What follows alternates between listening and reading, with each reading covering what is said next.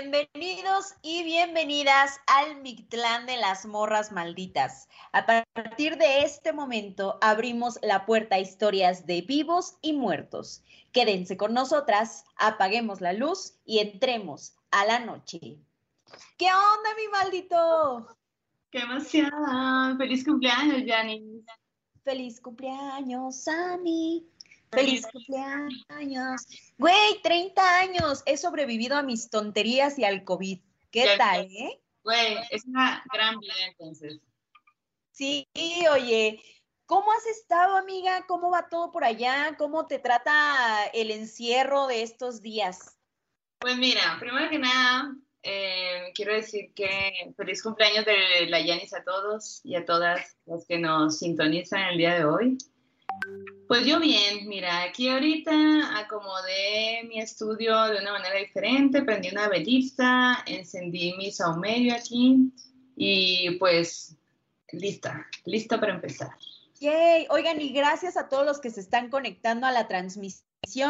Vemos que tenemos ya mensajes de Milleta, sí, que nos pone, Oli, Oli, Milleta, Milleta, ¿cómo estás? También Ojos de Robot nos manda un hola, hola. Miguel Blanco, poesía, hola, ya listo en el celular. Saludos. Oye, qué buena onda, amiga. Qué padre, ¿no? no sé. Yo estaba así que a mis amigas de, güey, por favor, conéctense para no ser solas ahí nada más.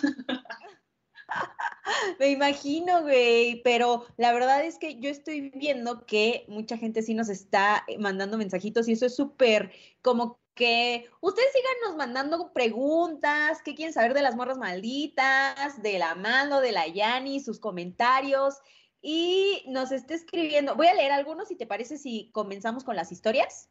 Oye, espérate, porque ya estoy viendo que aquí este Alicia Hernández dijo, muchas felicidades, yo ayer también cumplí años. Alicia Hernández, Alicia, feliz cumpleaños. Oye, pues eso también es parte del regalillo. Sí. Veniste a asustarte con nosotros. También este, Jessica Franco le manda felicitaciones a Selene, que hoy es su cumpleaños y están en la habitación de al lado festejando su cumpleaños. También asustándose aquí con nosotros. Ellen Martínez nos pone qué emoción. Hola, raza. Yuritsi Cruz nos manda carita de estrellas. Oye, un montón de saludos. pues miren, la Yanis, hay que comentar, la Yanis es una sobreviviente del COVID. Hasta hace unos días eh, tiene su prueba de negativo free COVID grado. Cuando te mueras, voy a ponerte ahí en la tumba, libro el COVID, Fabul. Tuvo dos gatos y libró el COVID. Eso me gustaría que fuera mi epitafio. Perfecto, epitafio, perfecto. Oigan, pues. Amo a sus gatos y sus pelos. Vivió en Tlatelolco. exacto, exacto. Oye, antes de pasar a la primera historia, nada más rápidamente, Nib Lu nos pone Hola, hola, eh, Itza Chavira, hola, por fin voy a poder ver un capítulo. Erika Arellano, ya saqué mis hierbas para quemar. Ah, creo que sí, ya lo habías leído hace rato. ¿Qué hierbas andas quemando, Eric? ¿Qué hierbas? Mira. bueno, vamos a seguir leyendo sus comentarios. Hay muchas felicitaciones a la Yanis. Yanis, estate pendiente. Gracias. Muchas gracias a todos. Oye, qué chido porque esto es como una fogatita. Nunca, nunca he ido de campamento para hacer fogata, amiga. Nunca, Yanis. Nunca. Jamaica en la birria. Ay, no. No, no, no, no puedo creer, güey. He fracasado como adulta, güey. Sí, la neta, sí. es tu cumpleaños, pero bueno. Vamos a hacer una, hay que irnos de eh, a una cabañita ahí a algún lugar y hacemos una fogata, no mames. Sí. Yo, yo fui una niña Boy Scout, güey, entonces yo un chingo de años, campamentos, fogatas, bomboncitos, no, güey, esa experiencia es increíble.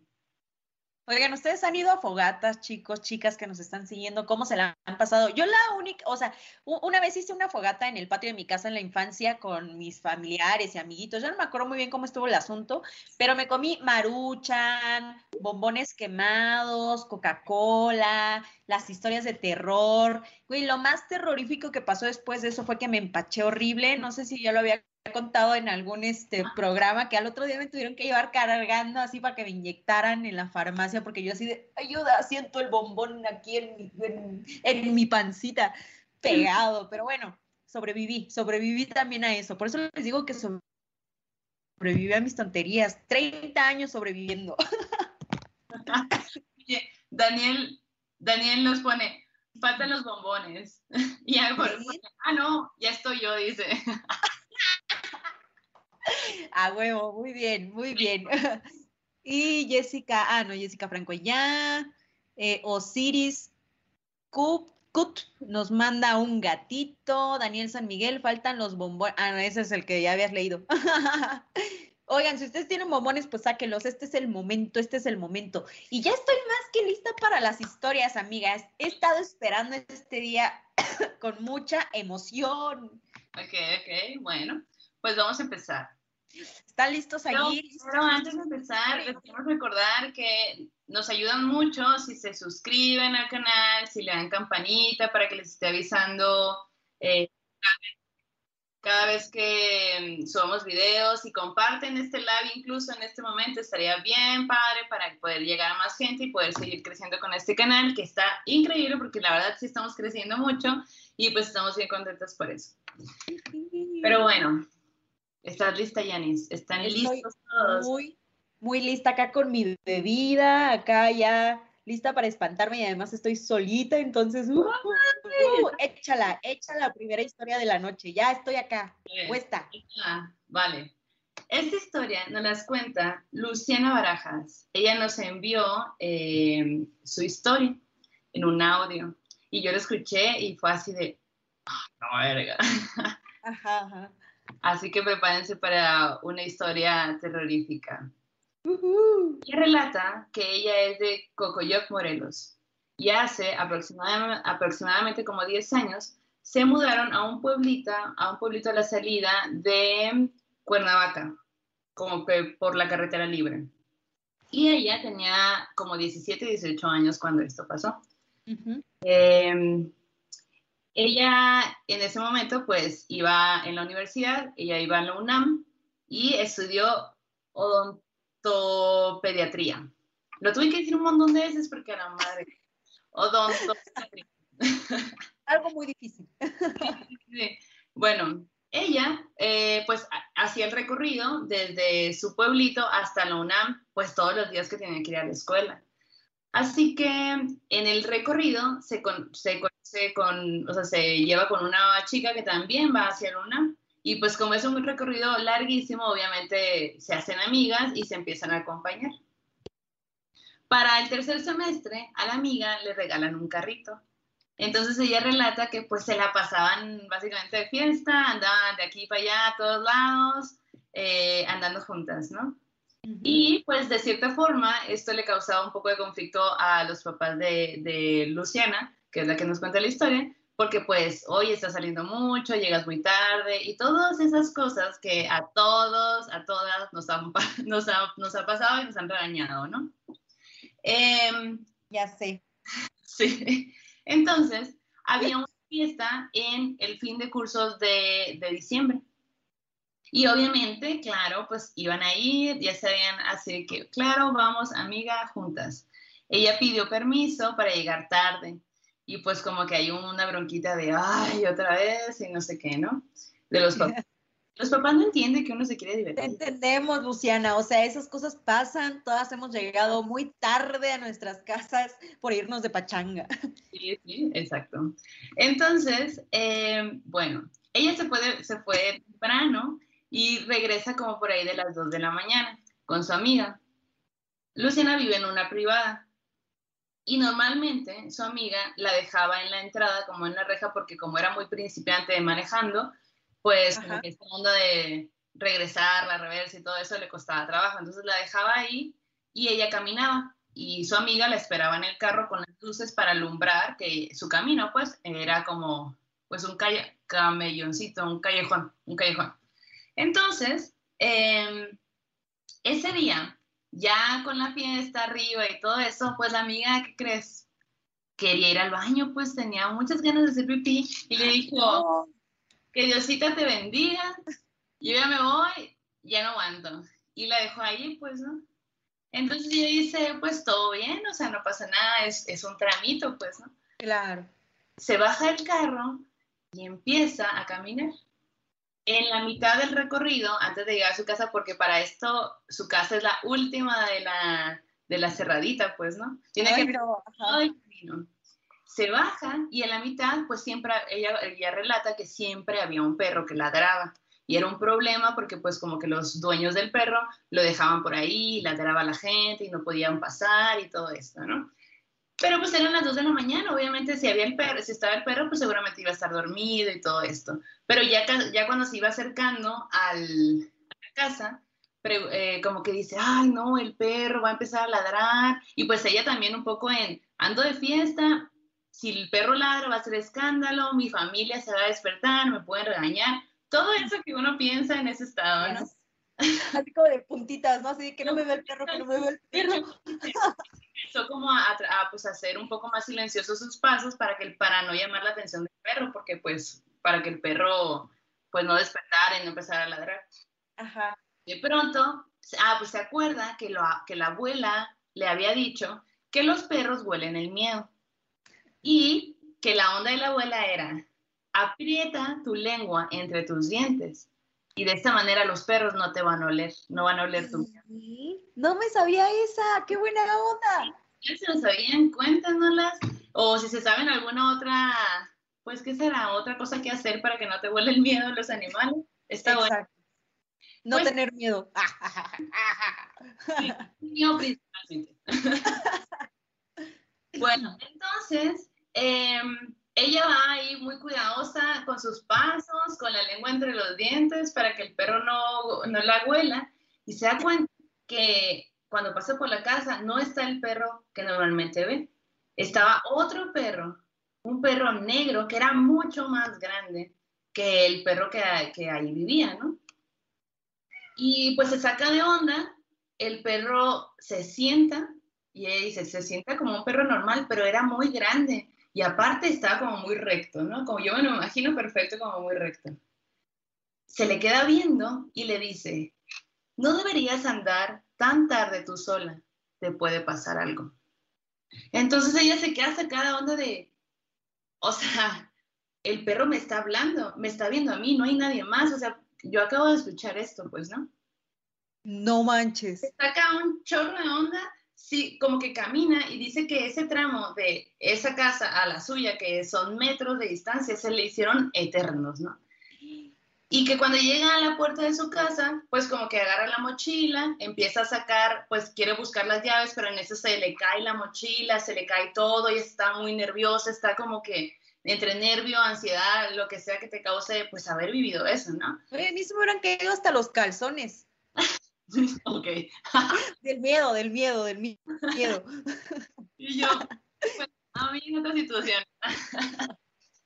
y entonces, cuando por fin tiene las llaves en su mano, su papá abre la puerta porque ella dice, seguramente hice mucho ruido por todo lo que se me estuvo cayendo.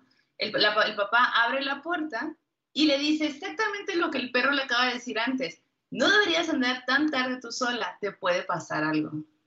Y ella, dice, me quedé tan pálida y no sé qué cara hice que mi papá en ese momento me agarró y me metió a la casa y me dijo, ¿qué tienes? ¿Te vienes siguiendo? Y ella, no, no, no, no, no, ¿por qué? Y dice, cuando abrí la puerta, alguien se fue detrás de ti. Yo lo vi, le dice el papá. Entonces, los dos se quedan bien espantados el papá cierra el zaguán y en eso escuchan un aullido. ¡Au! No manches. Obviamente tuvieron que haberla curado de espantos, o sea, tuvieron que haberle pasado ahí un huevito o algo, porque dice que se asustó mucho. Que después de eso no volvió a salir en un montón de tiempo.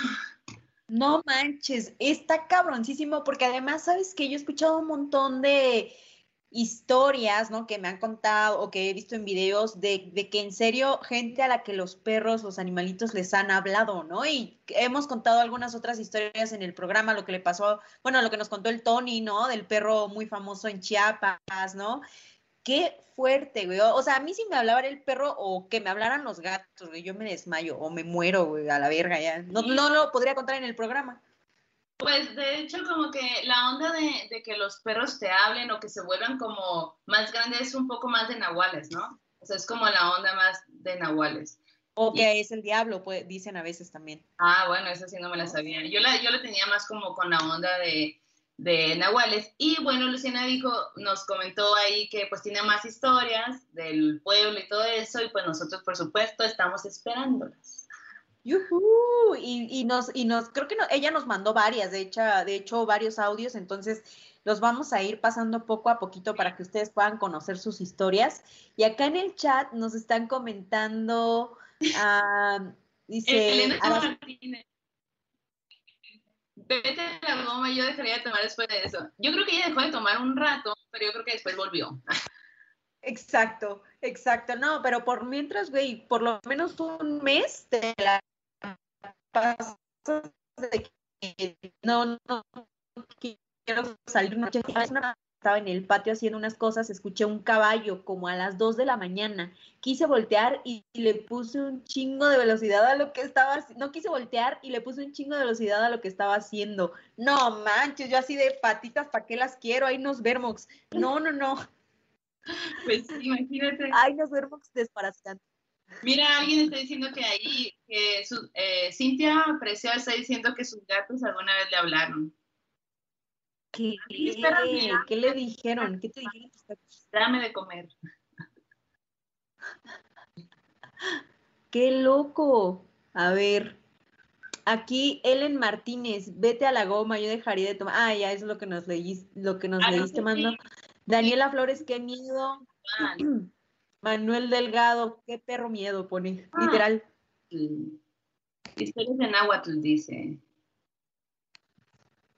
Güey, oye, pues fíjate que, que llegar tarde a casa, eh, andar por la noche en carreteras conocidas o desconocidas, andar en el camino en la noche, ya lo decíamos en el programa que hicimos con el compa Isma, pues tiene sus consecuencias muchas veces. Y la siguiente historia de esta noche está muy relacionada con ese programa que hicimos de entes de carretera.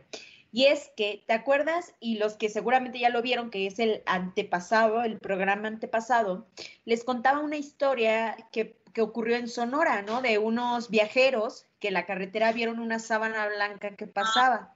Pues un amigo nos escribió una, nos mandó una historia que es muy, muy, muy parecida a, como pues a todo esto que, vivió esta otra persona. Cuéntale Y dice, a ver, la historia, ¿cómo? Cuéntala ya. Así de ya no le des vueltas, cuéntamela, por favor. Bueno, pues resulta que esto nos lo manda John Godínez, que además es un pues seguidor de nuestro programa. Le mandamos, bueno, así se pone en el, en el, en el internet de las cosas, John Godínez, ¿eh? No es que yo le esté diciendo Godín pero él se pone así. Bueno, dicen que él vivió algo muy parecido, que esto ocurre en el año 2003. Dice que en el 2003, pues él estaba trabajando en una secretaría de gobierno y entonces a los empleados les dieron la oportunidad de que pudieran tramitar sus visas eh, americanas como que pues para poder viajar y supongo que hacer cosas de la chamba. Entonces en su trabajo hicieron como que se mezcló la gente, ¿no? De diferentes departamentos, ¿no? Así como de que, ah, mira, a ustedes les toca el jueves, a ustedes el viernes y así, ¿no? Entonces lo que hicieron los empleados fue que hicieron ellos, entre ellos, grupitos para poder ir al consulado de Ciudad Juárez, porque esto pasa en Chihuahua, y, se fueron, se iban como que organizando para llegar al consulado y poder tramitar su visa y no sé qué.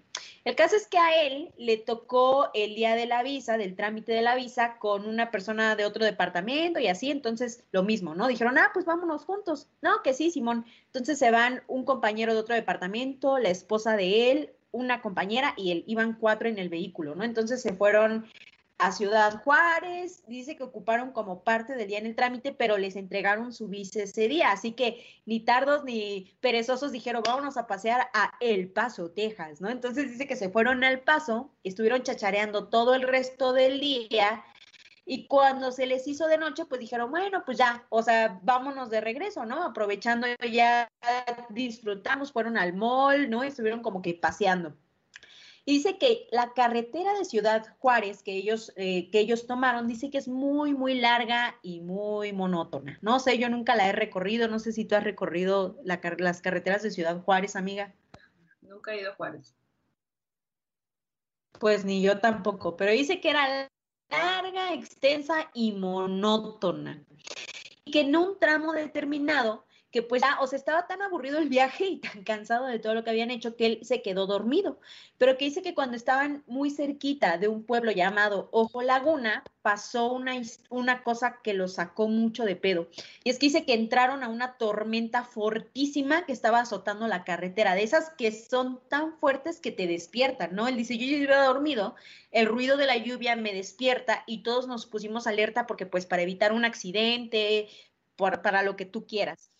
Dice que de pronto, más adelante, poco antes de dar una vuelta como en una curva y de entrar, de pasar por el pueblo Ojo Laguna, dice que vieron como en medio de la carretera había una cosa como una, como un cuadro negro que está estaba en medio de la carretera, dice, ocupaba tres cuartas partes de la carretera. Ellos habían pensado primero que era como un plástico que por la lluvia tan torrencial que estaba cayendo se había desprendido de algún lugar y, o sea, pensaron eso hasta que de pronto nos cuentan que él ve cómo esta cosa está tratando de avanzar hacia el otro lado de la carretera y la lluvia, dice, pues a lo mejor si fuera algo que está arrastrando la lluvia, iría en sentido de la lluvia, pero esta cosa negra estaba tratando de ir contra la lluvia y que él incluso alcanzó a ver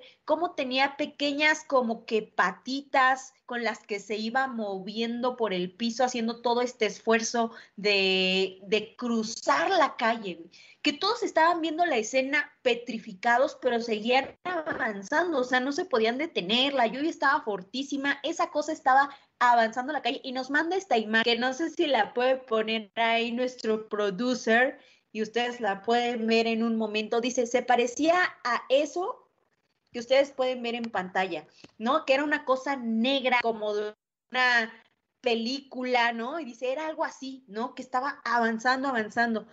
Dice que como iban ellos, pues no se pudieron detener, atropellaron a esa cosa y siguieron avanzando, que ellos sintieron como las llantas del vehículo le pasaron encima, pero pues dijeron, no, nosotros no nos podemos detener por esto. Y que cuando pasaron y avanzaron, vieron las luces ya del pueblito que estaba adelante, ¿no? Y que los que iban en el auto se quedaron así de, ¿qué fue eso? O sea, eso no era un plástico, definitivamente no era una sábana, no era, era algo vivo tratando de cruzar la avenida. Y ellos le dieron el golpe, pues. ¿Cómo? Es un dementor, siento. Te lo juro, te lo juro, yo estaba así como de que, ¿qué onda con eso? Y bueno, pues dicen que poco después llegaron a sus, a sus domicilios, todo bien, ya no pasó a mayores, pero que se sacaron mucho de pedo por eso que vieron y que a él le recordó esa historia, de, lo de nuestro programa antepasado. ¿Cómo ves? Muchas gracias, John Godínez, por esta historia y qué fuerte lo que viviste. ¿Y cómo te superas de algo así, sabes? No, pues ni idea, güey. O sea, o sea, como que siento que son esas cosas que habitan la noche, ¿no? Sí, y cosas que a veces tenemos la suerte de ver, ¿no? Y que, que viven ocultas. Deberíamos de preguntar así como de después, ¿no? De todo eso. Porque seguramente hay mucha gente que vive ese tipo de cosas y también ayudarnos en ese sentido, ¿no? Quién sabe, está muy raro. A mí me pareció una cosa muy extraña porque digo, pues, ¿qué? ¿Qué pudo haber sido? No se me ocurre nada. Nos pone aquí Nip Lu, Rip, fantasma desconocido. Oye, Helen Martínez nos pone, a mi tío una vez llegó bien pedo, como a las 3 de la madrugada, pero llegó llorando y decía, acaba de entrar un duende, yo lo vi. Estaba desesperado y señalaba al jardín que ellos tienen y pues que se orinó. Obviamente, claro, yo diría así como que, ¿dónde, dónde está, tío? Dime, dime, dime. Oye, y Karen No Toledo, manches, no, no. Karen Toledo nos pone, yo he visto un perro negro enorme de ojos negros en mis sueños, que me persigue y cuando me alcanza, enseña sus dientes. Y en lugar de ladrar o gruñir, comienza a reírse horrible de mí. ¿Ves? ¡Qué cabrón! ¿Qué onda con los perros tan bellos como peligrosos? Oye, pues qué tal, eh? qué padre que tenemos mucha gente, güey. Gracias por venir, gracias por venir a asustarse. Mándenos ahí en, en taguenos en historias si se están tomando ahí un cafecito, un chocolate, una cheve, un mezcal, comiendo, Sí, sí, sí. están comiendo. A ver, Oye, Alicia Hernández nos recomienda, por cierto, dice el cuento Lo que ven los perros de cuando los perritos le hablaban a su dueña. Oye, lo vamos a buscar. Suena bien, suena bien ese. Oye, Sofi Sigala dice que, que ella siempre ha querido ver algo en carretera y que viaja mucho y que nunca le ha pasado nada. Yo te entiendo. A mí me pasa igual. Yo quiero ver todo en todos los lugares y nada me pasa. ¿Qué hacemos? ¿Qué hacemos? Oye, pues cuidado, porque no sé que cuando veas algo, hijo cague, te vayas, te vayas a miar. Pues mira, va a ser muy conocido, se los voy a venir a contar.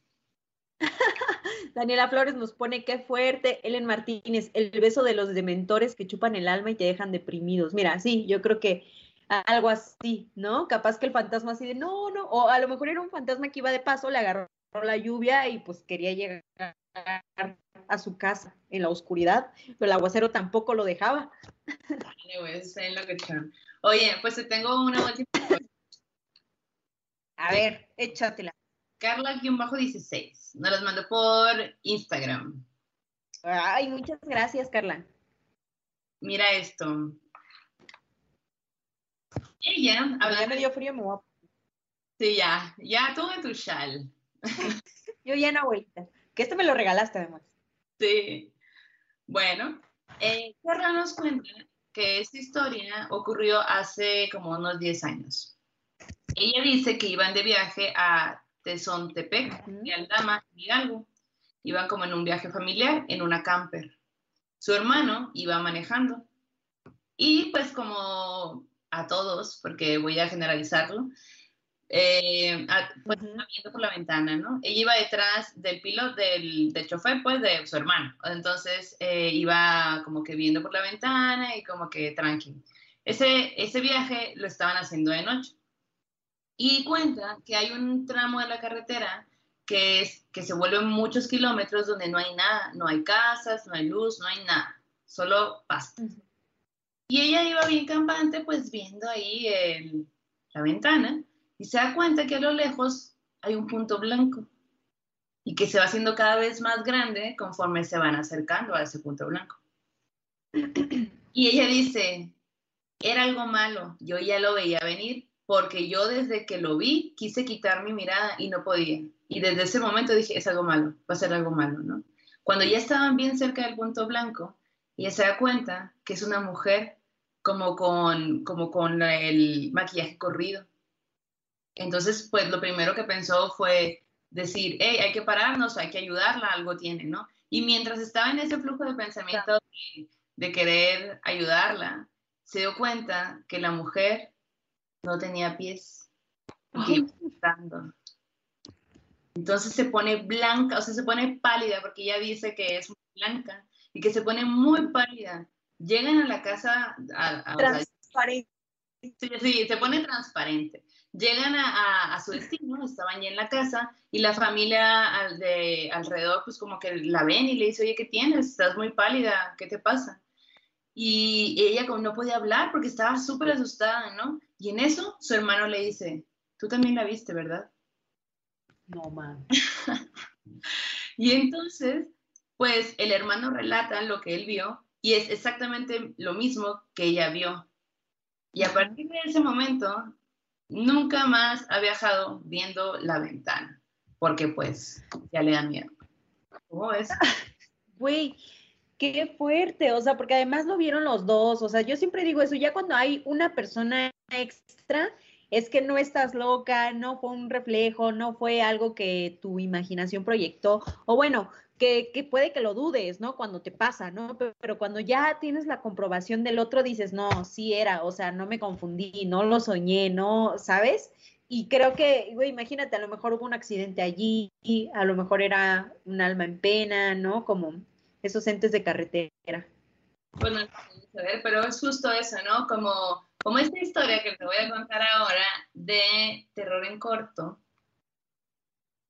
que, que justo eh, Karen Hernández nos manda un audio que les voy a poner a continuación, pero aparte de eso, ella pone como gracias, o sea, las, bueno, nos ponen muy constantemente, hay que mencionar, muy constantemente nos escriben chicas que nos dicen, güey, a la, a la semana pasada las descubrí y me encanta y no sé qué. Y pues Karen pone justo diciendo, güey, las acabo de descubrir y la neta me han ayudado un montón a no sentirme tan rara, ¿no? Como justo lo que dices, o sea, cuando ves algo, pues seguramente empiezas a, en ese momento estás consciente que lo estás viendo, pero pasan dos, tres segundos y ya después dices, no, no, no, no lo vi, eh, seguro, claro. seguro reflejo, seguro es la sombra de, seguro, bla, bla, bla.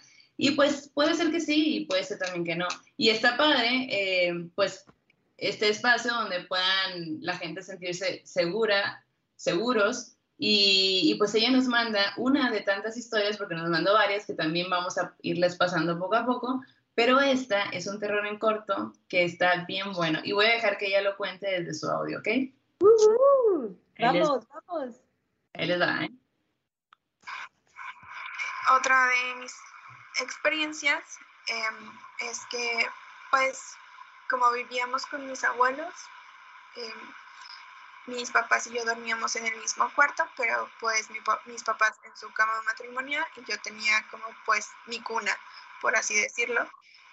Y, entonces cuenta mi mamá que yo me despierto como tres y media de la madrugada aproximadamente. Digo, mamá, mamá, y pues ella se despierta y me dice, ¿qué pasó? Digo, y le dije, mamá, ¿qué hace el señor muerto sentado ahí. Entonces, pues a mi mamá, pues se súper friquió, le dio mucho miedo. Entonces me decía, no hay nada, duérmete. Y yo seguía insistiendo, no, es que hay un señor sentado ahí, muerto. Entonces no. mi mamá se paró, me prendió la luz y me dijo, ves que no hay nada. Y que yo tenía como mi cara de confusión, de, de yo lo estoy viendo, como es que tú no lo puedes ver. Entonces eh, dice, mejor pues vamos al baño. Y entonces dice mi mamá que me llevó al baño y cuando íbamos de regreso al cuarto, le vuelvo a decir, mira mamá, sí, ahí está el señor muerto sentado. Entonces mi mamá le dio muchísimo miedo y me mete rápido al cuarto y me dice, no, ya duérmete, no hay nada. Y pues dice que pasaron como pues pasó como una hora, hora, y media, porque dice que a las 5 de la mañana, más o menos, suena el teléfono de la casa y contesta a mi abuelo. Entonces le dan la noticia de que su hermano había fallecido. Y, pero dice mi mamá que en ese momento no hizo como la conexión a lo que yo le estaba diciendo con lo de la noticia. Pues entonces al día siguiente fue el funeral, pues yo como, pues era una bebita, por así decirlo, este, no me llevaron, solamente me llevaron pues a esta costumbre de hacer los novenarios. Y que entonces llegó a la casa del hermano de mi abuelito y pues yo iba jugando, brincando, viendo hacia el piso y al momento en que yo levanto la vista me encuentro con un sillón y que entonces le digo a mi mamá, mamá, ahí estaba el señor muerto sentado, ahí estaba. Y entonces en eso escucha su nuera de, del señor mi, mi comentario y entonces le dice a mi mamá, oye, este, sí, ahí murió tu tío.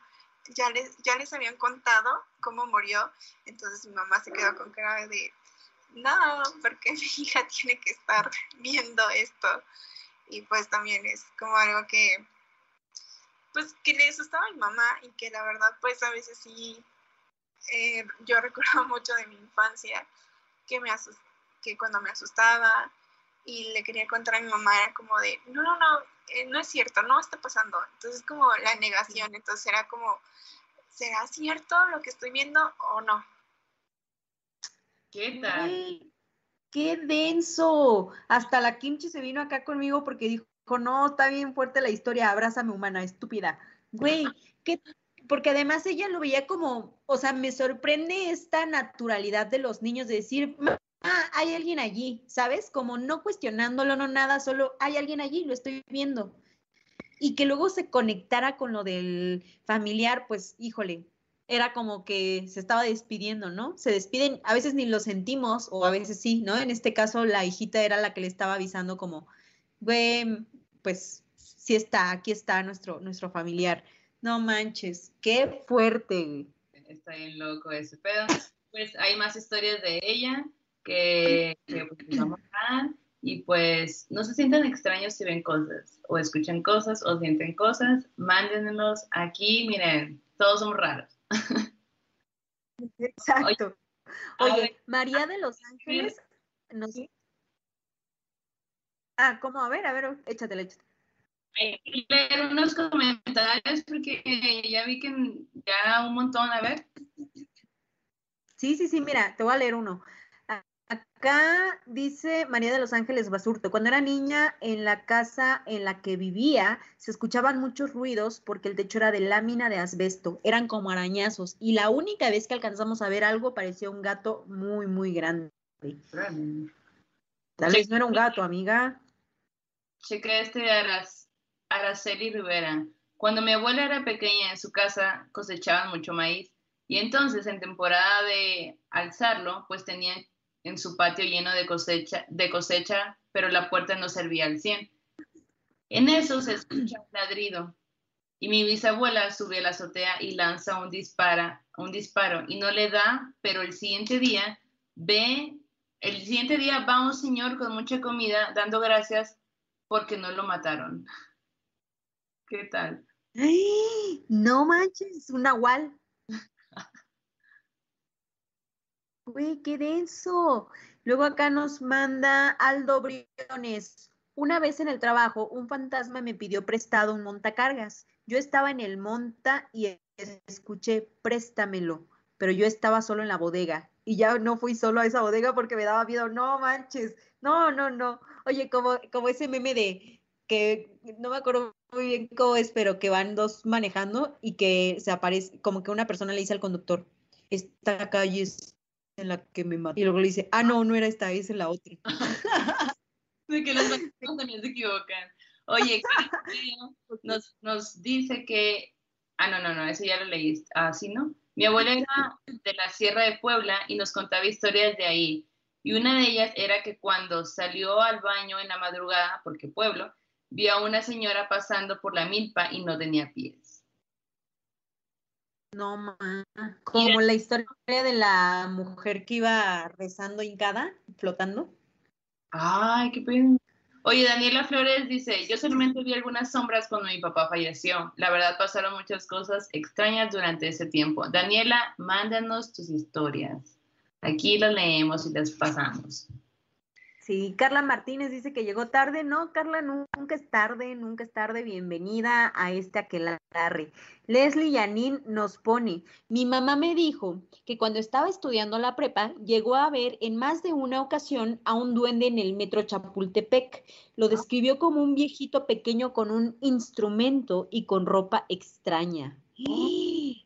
Oye, tenemos que hacer un programa solo de duendes, Solo de duendes, porque hijo de la, ¿cuántas historias hay de eso? Sí, ok. ¿Qué decías? ¿Qué decías? ¿Qué qué? No, no, no, sí, hay que hacerlo. Yo pensé que ibas a decir, tenemos que ir a buscar duendes en el metro. Y yo, sí, vamos, y todo un programa. Y yo, ok. ah, también, también, te acompaño, te acompaño. Pero ya sabes que yo con mis tres kilos de ajo en el cuello, ¿no? acá con todas las protecciones posibles. ¿Cómo, cómo? Un chingo de panes guardados en la mochila. De bolillo, de bolillo. Oye, está, me pone Yuritsi Cruz que qué hermoso gato. Sí, se llama Kimchi, mi gatita. Tiene 10 años la Kimchi y es mi compañera de las historias de terrors. Oye, y bueno, ahora continuando en nuestra siguiente sección del programa, que es pues este mm, sueño macabro que creo que todos tenemos eh, y con, con, lo que ha ido avanzando este programa, quémale, tú quémale, amiga. Ustedes no lo saben, pero eso que está quemando la mano es una sustancia, es una planta que se está probando legalizando, ah, ¿no es cierto? legalizando en México, ¿no? Acá sí que se está poniendo en el mood. No, no es cierto. ¿Qué estás quemando, amiga? Estoy quemando romero con flores rosas. Qué a gusto. Yo quiero aprender a hacer estos, ¿cómo se llaman? Saumerios. Saumerios, como para tener aquí en casa. Ya que huela, ¿no? Estaría bueno. Para poder hacer mis propios saumerios. Sí, hay que hacer un, cursito de eso. Bueno, a ver, pues, pues, resulta que creo que los sueños a mí me siguen sacando muchísimo, muchísimo de pedo. Creo que nos han llegado historias que están muy, muy densas. Y bueno, esta historia que les voy a contar a continuación le ocurrió a Eve Moore, así se escribe, así nos manda su historia ella. Saludos, Eve, y nos pone: Hola, buen día, me encanta su contenido y por lo mismo me encantaría que contaran mi historia, que es la siguiente. Esta morra está cabrona. Aquí les va la historia. Dice que ella desde que era muy chiquitilla, desde, desde pequeña, así como en la historia anterior, ella puede percibir cosas, ve, escucha, siente, ¿no? y dice que como era... Ella ¿Cómo? En Talía, bebé. Exacto, y ella me oye, me sienten. Bueno, así, así, tal cual. Y el caso es que dice que, bueno, pues era tanto que para ella se volvió pues lo común, pues, ¿no? Entonces ya no le ponía tanta atención y nada. Y pues comenzó, y siguió creciendo, ¿no? Y con, siempre viviendo cosas sobrenaturales, ¿no? Que ella decía, ah, bueno, es esto, ¿no?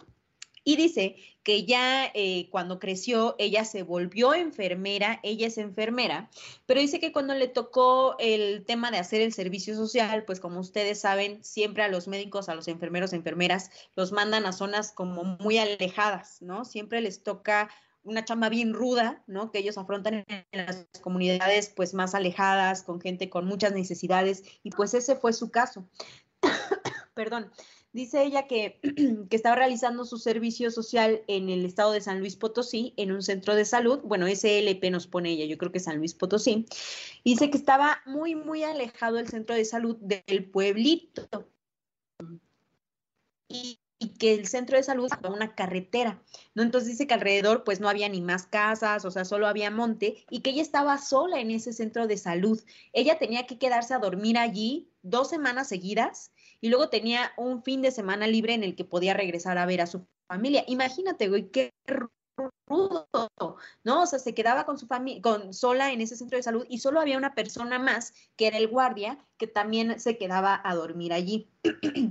Entonces dice que desde el primer día que ella llegó y que le tocó dormir en el lugar, que cabe destacar que en el centro de salud ellos tienen un cuartito, tienen un lugar donde a veces pueden cocinar algo, ¿sabes? Como que atender sus necesidades básicas que ella dice, desde, desde que yo llegué sabía que había eh, presencias allí, ¿no? Entonces dice que en las noches ella escuchaba eh, que corrían niños por el pasillo, que los consultorios azotaban o tiraban cosas, ¿no? Se escuchaba como que siempre este bullicio sobrenatural, ¿no? Como que siempre pasando algo afuera, en la oscuridad, en el silencio.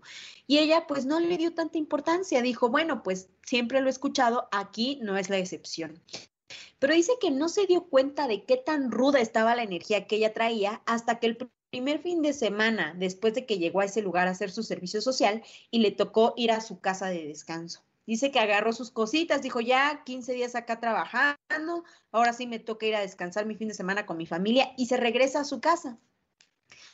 Entonces dice que llega a su casa, ve a sus papás, a su hermanita y que pues eh, la verdad dice ellos pasaron un día súper chévere, estuvieron paseando, fueron a comer, hija, ¿cómo te fue? Ya sabes, ¿no? Pero que en la noche, a la hora de dormir ya en su casa de verdad, ¿no? Su hermanita le dice, oye hermana, ¿me puedo ir a dormir contigo? Porque dice que siempre ha tenido problemas de sueño su hermanita. Entonces que ella le dijo, sí, Simón, vente conmigo, ¿no? Entonces la hermanita se va a su cuarto y se acuestan las dos a dormir en la misma cama. Entonces dice ella que se duerme y que en cuanto se va quedando dormida, ella siente como ya no está en la cama, sino como que está de cabeza, güey, o sea, como que está volteada y que su espalda está pegada en el techo de su habitación, ¿no? Entonces dice, de pronto yo me di cuenta que no estaba en mi cuerpo, ¿no? Y me vi acostada en la cama. Dice que al principio, pues dijo, ah, ok, esto es como un viaje astral, pues, ¿no? O sea, como que me estoy desprendiendo de mi cuerpo. Y dice que incluso que cuando ella se vio ahí acostada, sintió una sensación como muy particular, o sea, no le dio desagrado ni miedo, sino que dijo, güey, qué cagado, me estoy viendo durmiendo, ¿no? Pero de pronto dice que sintió como su cuerpo, como si lo hubieran estirado, así, ¿sabes? Como que, ¡fum! Como que lo jalaron y ya no estaba en su habitación en casa de sus papás, sino que estaba en la habitación en el centro de salud donde ella solía dormir los, cuando estaba allí, pues, ¿no? Entonces dice que acto seguido ya está en el cuarto y de pronto ve, amiga, que en su cuartito, donde no, no debería de haber nadie, hay alguien acostado de espaldas a ella. Oh. Entonces ella ve que esta es una sombra como de un, ella asume como de un hombre larga, ¿no? Que está acostada y de pronto se cierra la puerta del cuartito en el centro de salud. Voltea para ver de qué se trata, pero no solo voltea a ella, la persona que estaba acostada en su cama también escucha que cierran la puerta del cuarto y también voltea para ver de qué se trata. Cuando esa sombra voltea, güey, ajá, como que los dos escucharon que le cerraron la puerta, a lo mejor era otro ente, ¿no? Otra entidad, otra cosa que cerró la puerta del cuarto las dos, los dos voltean, pero cuando la sombra voltea, ve que ella está parada allí, en la habitación. Dice que cuando ella ve la cara de este ente, dice, a mí me sacó mucho de pedo así por primera vez en ese, en ese momento, que no tenía facciones era solo una cara negra y con donde iban las cuencas de los ojos había más y más oscuridad, solo era un contorno no indefinido, ¿no? De algo que que tenía solamente una figura humana. Entonces dice que cuando esto la ve, se levanta de la cama y comienza a caminar hacia ella. Pero dice que cuando esta cosa se incorpora, ella ve que tiene unos brazos larguísimos, güey, largos, largos y con unas pezuñas largas y también como, como de sombra, todo de oscuridad. Entonces llega hasta donde está enfrente de ella, la agarra y, rodea su cuerpo. Entonces dice ella, güey, yo sentía, yo sentía las garras de este ser, como que tratando de, ¿sabes? Como de ah, apretarla, asfixiarla y dice que las garras eran tan largas que le llegaban hasta los muslos y que esa cosa le estaba apretando, apretando, apretando y que ella empezó a gritar y que decía, ayúdenme, ayúdenme, que ella sentía todo ese dolor en las piernas, cómo le estaban encajando las, las pezuñas o, garras que tenía ahí, que sus gritos salían ahogados, que ella así como de, ayúdenme, ayúdenme, y de pronto pasa algo como que siente como un boom, ¿no? Y ve de nuevo los colores de su habitación. Ya no estaba en el centro de salud, sino que estaba en su cuarto, pero lo más loco de todo, en su cuarto en, en casa de sus papás, pero lo más loco de todo es que sus dos papás estaban así de, hija, hija, ¿qué tienes? ¿Qué pasó? ¿Qué pasó? Dice, güey, que ella cayó en cuenta que esos gritos no solo los había hecho ella en ese sueño, sino que en el cuarto, en la habitación, y que dice que sus papás escucharon eso desde el cuarto contiguo y fueron corriendo a ver qué estaba pasando y cuando entraron vieron que ella estaba con la vista ida y que estaba gritando y pidiendo ayuda. Pero dice, lo más loco de todo es que yo en los movimientos de querer zafarme de eso que me estaba abrazando y asfixiando, dice que rompió la base de la cama y que la base de la cama se fue como hacia la cama y que había caído muy cerquita de donde estaba su hermana, güey. Y que su hermana, que tiene problemas para dormir, lo que tú quieras, su hermana jamás escuchó ninguno de los gritos que ella estaba dando pidiendo ayuda, pero sus papás sí la escucharon. Entonces dice que pues cuando la saca, cuando ya vuelve en sí, llega otra de las hermanas y la abraza, pero que dice que cuando la abrazó como para tranquilizarla, la hermana se sintió muy mal y empezó a vomitar, como si hubiera absorbido parte de la energía que traía esta morra de todo lo que acababa de vivir. Entonces dice que fue una experiencia muy desagradable, o sea que todos se quedaron como muy desconcertados porque no pudieron explicar bien qué había pasado y que dice que incluso como ya era de madrugada, pues ella ya no se durmió del todo, dice que prendió la tele, o sea, obviamente tomó agua, se calmó, ¿no? La familia dijo, ok, ya estás bien, todo bien, tranquila, se fueron ellos a dormir, pero dice que, que pues al otro día fueron a desayunar como para pasar el mal trago y que la mamá le dice a Eve, le dice, ¿sabes qué? Fíjate cómo traes los muslos y que cuando se dio cuenta en los muslos traía rasguños, o sea, en los muslos traía eso que ella había sentido, sí había pasado y traía los muslos rasguñados. Entonces dice que fue una experiencia dice, dice ella que esto es como de lo más fuerte que ella ha vivido, o sea que nada que ver con los ruidos, con los murmullos o eso, que esto sí la sacó mucho de onda y que es lo más fuerte que ha vivido hasta ahora y que por eso nos lo comparte. ¿Cómo ves? Güey, premio mejor sueño macabro, güey. O sea, empezó tétrico y se puso peor y luego otra vez más. Y cuando pensabas que ya estaba lo más denso, pasó otra cosa. Es como de, güey, what the fuck. Pobrecita. Te mandamos un abrazo donde sea que estés, güey, porque a la madre, güey, debe haber sido súper fuerte. Sí, ¿cómo te recuperas de eso, amiga? Yo creo que sí te deja, o sea, si nosotras que tenemos pesadillas, a veces la estela de la pesadilla es de algún par de días, ¿sabes? Que todavía el otro día dices, ay, no me acuerdo y me da, imagínate eso, güey, y que tengas las heridas en los muslos, no manches. Sí, o sea, la prueba de lo que soñaste pasó, pues, ¿no? Exacto, exacto, exacto. No, no, no, a mí me sacó mucho de onda. Esto es un sueño, sí, muy, muy macabro. Muy macabro, güey. Oye, nos están pidiendo aquí eh, que hagamos un capítulo de ovnis. Si tienen historias de ovnis, mándenoslos para, para ir recopilándolas y armar ese capítulo. Este, a ver, nos dicen aquí de que saludos desde Juárez, Chihuahua, saludos, muchos saludos, gracias por vernos. En casa me han espantado un chingo de veces. Dice Sofi, Sofi, por favor, quiero que nos mandes un correo, un, eh, un inbox, un DM, donde sea, mándanos tus historias. Eh, ¿Qué más? A ver. Carla Martínez, aquí te leo uno de Carla Martínez, dice, en mi casa falleció un bebecito. Durante muchos años por la noche se escuchaba que jugaban con canicas. Obvio no era nadie porque era muy noche y nosotros siempre creímos que era el bebé. Uy, güey. Yo, también he escuchado eso. Yo creo que todos tenemos historias con canicas, ¿no? Como que eso es muy frecuente también, ¿no? ¿Tú, tú nunca escuchaste canicas en tu casa de niña?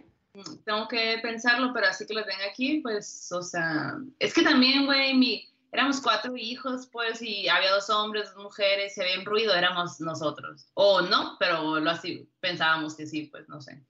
Claro. Glendy Ortiz nos dice, el papá de mi cuñada ve espíritus. Mis papás hacen un rosario en Día de Muertos y lo invitaron dijo que vio dos personas en un sofá vacío y después de describirlo mi papá supo que eran sus abuelitos. ¡Ay, güey! ¡No! ¡Qué triste! Qué bonito y qué triste al mismo tiempo, güey.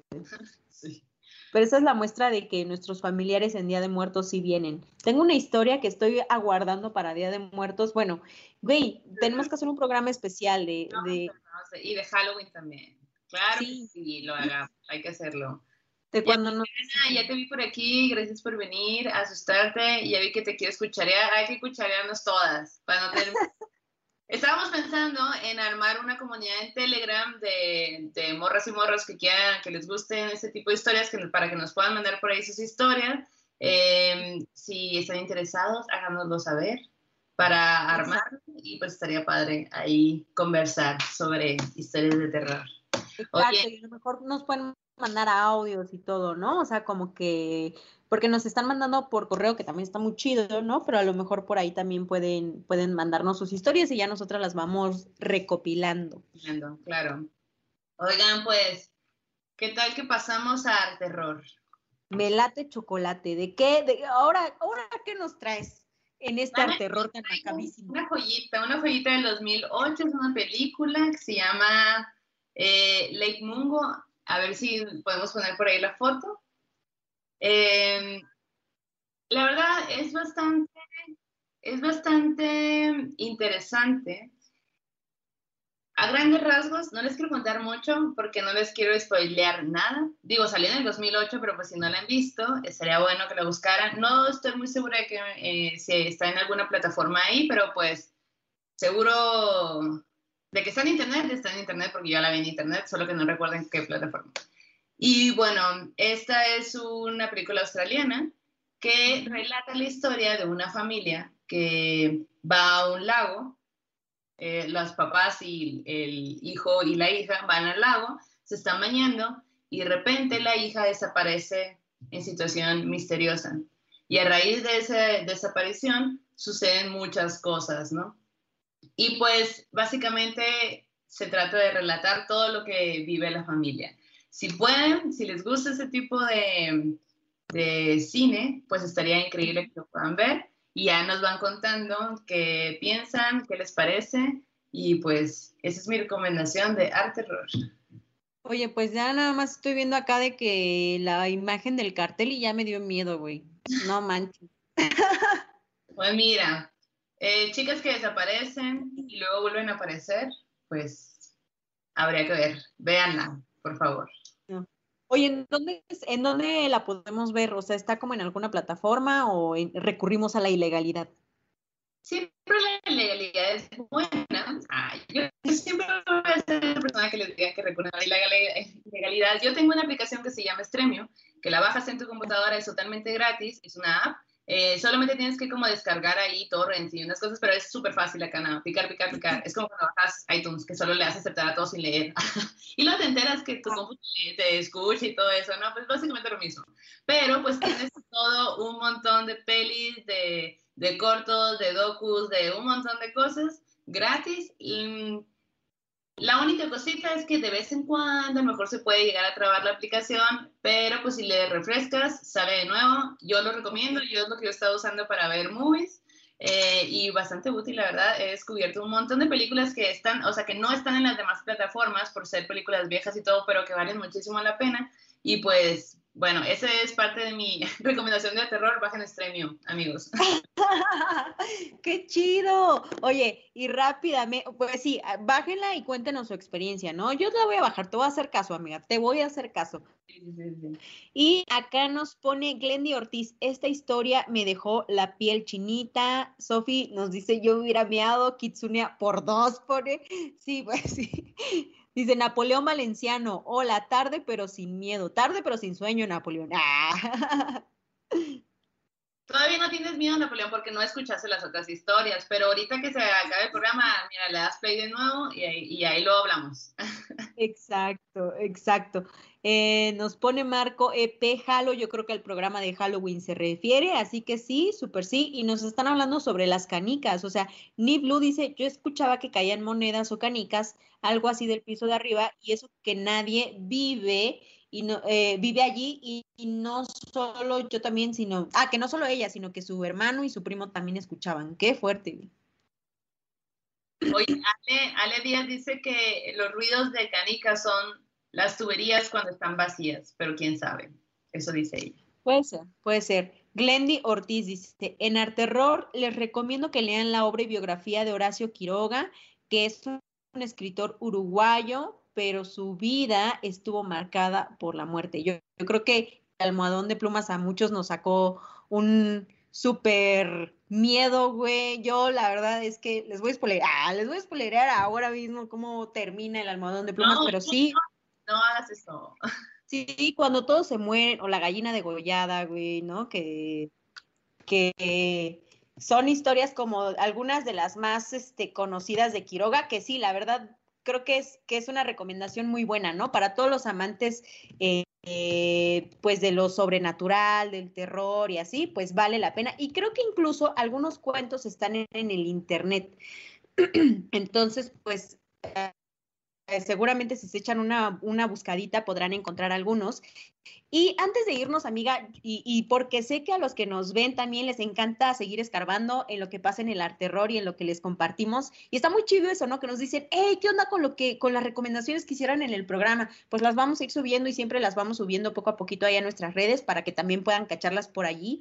Pero bueno, si este fin de semana usted quiere no solo ver esta, esta historia en pantalla que nos comparte la Maldo, yo les recomiendo que, no sé si están viendo por allí, este libro, que es un libro muy nuevo, es de hace algunos años, se llama Fuego 20.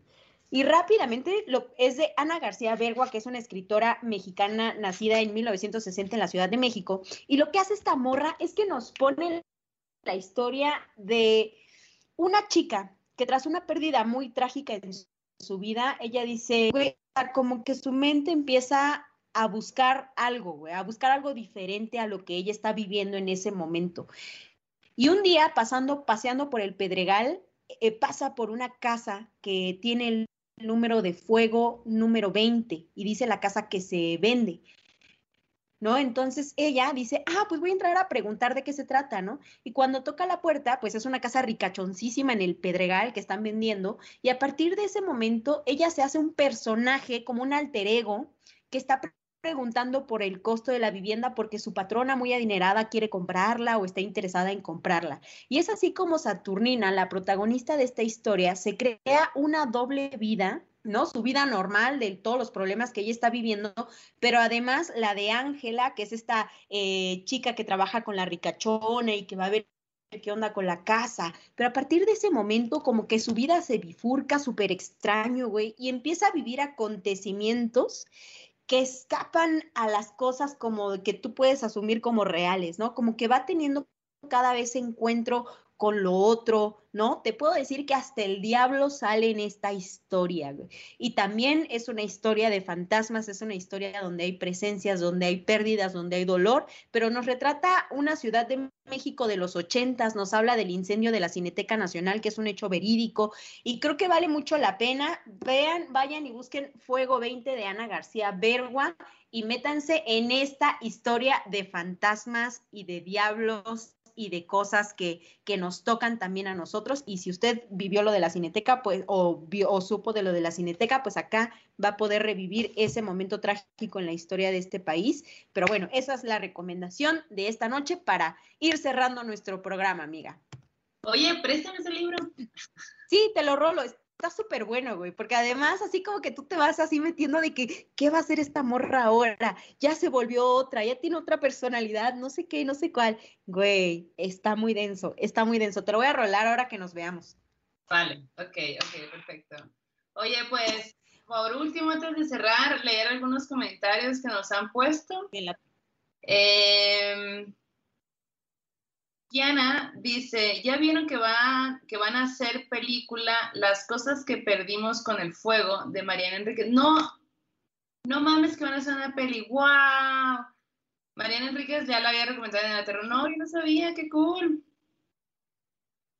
Qué chingón. Mariana Balcázar nos pone, cuando yo vivía en, eh, en, un edificio se escuchaban canicas y cadenas y como vivía en la planta baja pensábamos que eran los vecinos de arriba o los vecinos, pero resulta que los del último piso también escuchaban esos ruidos. ¡Qué loco! Del último, órale.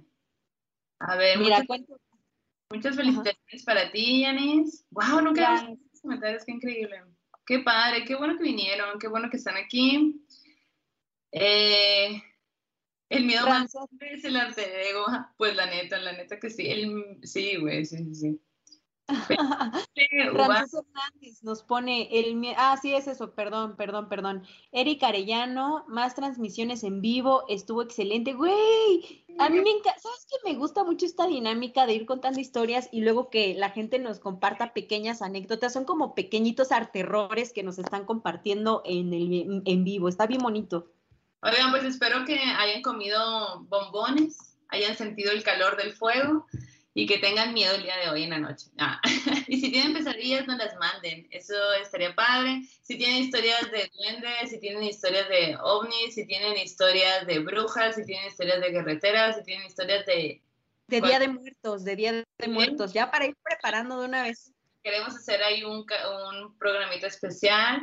Este, váyanoslas mandando, qué emoción, qué padre. Y pues con esto cerramos esta fogata de historia.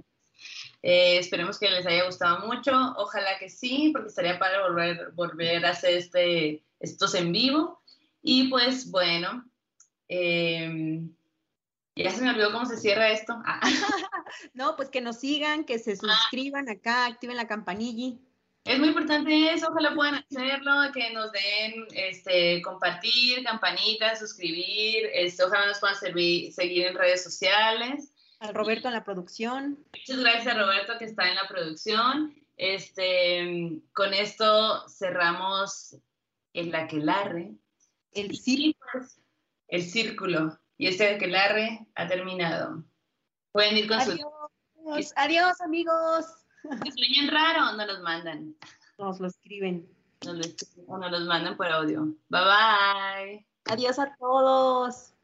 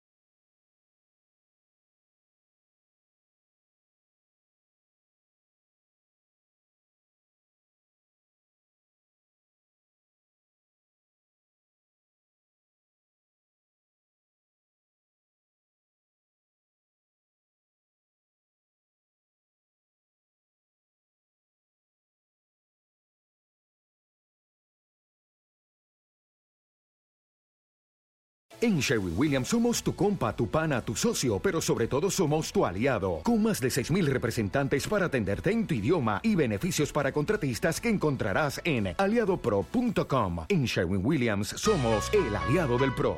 ¿Estás listo para convertir tus mejores ideas en un negocio en línea exitoso? Te presentamos Shopify. Tal vez no lo sabías, pero nuestro podcast More Than Mamis es un negocio y lo empezamos por supuesto para desahogarnos y hablar sobre la maternidad, no para convertirnos en expertas de ventas y del e-commerce. Así que sí, necesitábamos ayuda para vender nuestro merch y poner en marcha nuestra tienda. ¿Y cómo suena con Shopify?